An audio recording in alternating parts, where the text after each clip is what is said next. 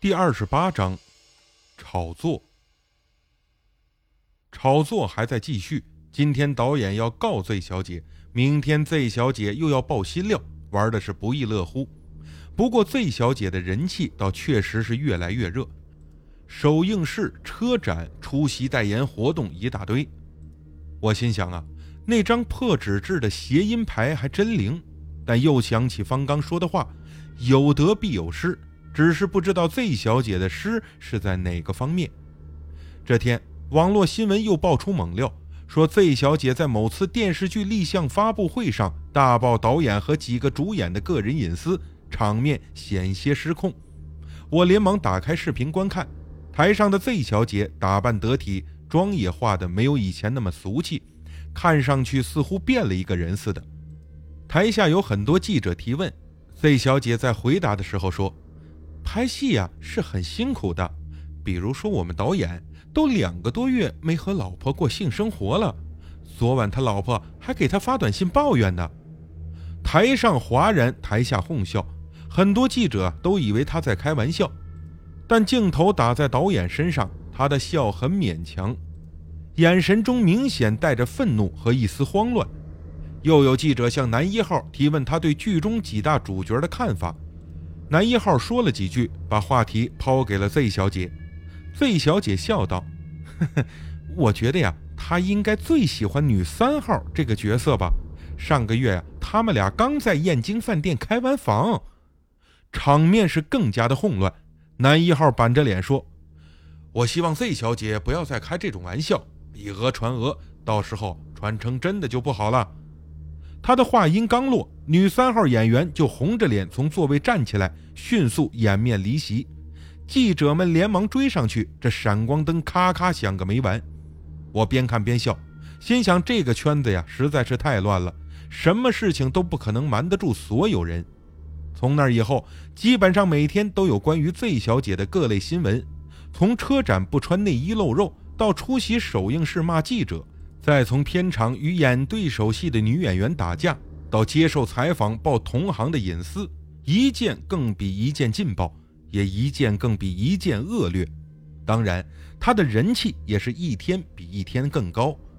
只要是有新闻的网站和页面，基本都被他给霸占了，想不看都不行。这天，我随便点开一个页面，又是 Z 小姐接受南方某大报的记者采访，她眉飞色舞地对记者说：“哼。”这个圈子里啊，见不得人的烂事儿特别多，这什么事情都瞒不过我。以后啊，你要是想得猛料，就来找我，但你别想跟我上床。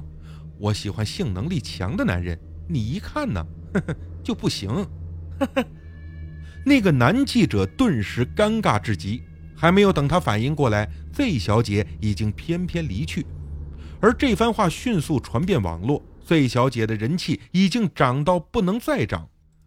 我看着电脑屏幕中 Z 小姐那副得意和兴奋的表情，心里一阵阵的感到别扭。你炒作也不能没有底线吧？把当年木子美这套都整出来了，不恶心吗？怎么就跟疯了似的，什么话都往外冒啊？忽然我心里有一种异样的念头，说不好是什么。我翻出手机里存的 Z 小姐的电话号码，发了一个短信给她，内容是：Z 小姐，你还记得我吗？那个牌子效果不错吧？还有什么要求，随时可以找我。我这其实啊是想抛个敲门砖，是想通过短信内容看看他是真疯还是假疯。可他没有回，我打电话过去，没想到已经是空号了。我心想也对，他都这么红了，这号码当然要换。人红是非多嘛，以前的旧朋友能不联系尽量少联系。混这个圈子的人啊都是这样。但我心中的疑虑仍然存在，于是给方刚打电话，把情况和他一说，又让他抽时间看看网上的那些视频。第二天，方刚给我发来一条短信，内容只有六个字，很明显，鬼附身。看到这六个字，我心里就是一咯噔，之前隐隐觉得不对劲的猜测，终于得到了证实。方刚找的阿赞批时做的这是什么谐音牌呀？都鬼附身了！这人还能有好吗？我给方刚打电话质问他，方刚反问：“事主这种情况多长时间了？我想了想后回答：“最少得一个月了。”方刚说：“那就不是谐音牌的问题了。你知道那张牌是什么东西吗？”我说：“我哪知道啊？”方刚说：“那个是鬼附令，把棉线泡在上百年棺椁中的尸液里泡成黑线，是为了锁住令牌中的鬼魂，不随便出来找人附身。”但只要在午夜念过三遍心咒，就会把自己的灵魂主动交给鬼附上十八天，在这十八天之内，鬼能驱人转运；十八天后，鬼自动离开，事主会减寿十到十五年作为付出，而鬼把事主减掉的阳寿用来转世。但你说的那个事主啊，超过一个月了还这样，很明显不是谐音牌的效果，找找别的原因吧。我默默无语。看来 Z 小姐的异常啊，和谐音牌没有一毛钱关系。可看着她这样行为异常，再这么下去，红是红了，但娱乐圈里的人不是吃素的。你成天这么爆料、打骂、得罪人，别人岂能容你？迟早有一天会跌大跟头。正在我考虑这件事情要不要插手的时候，这天看新闻说 Z 小姐将于本周几来到普吉岛参加一个什么盛会。我决定去看她，看看到底是什么个情况。但我又没有方刚那两下子，就算 Z 小姐站在我对面，我又能得出什么结论呢？于是我又去找方刚了。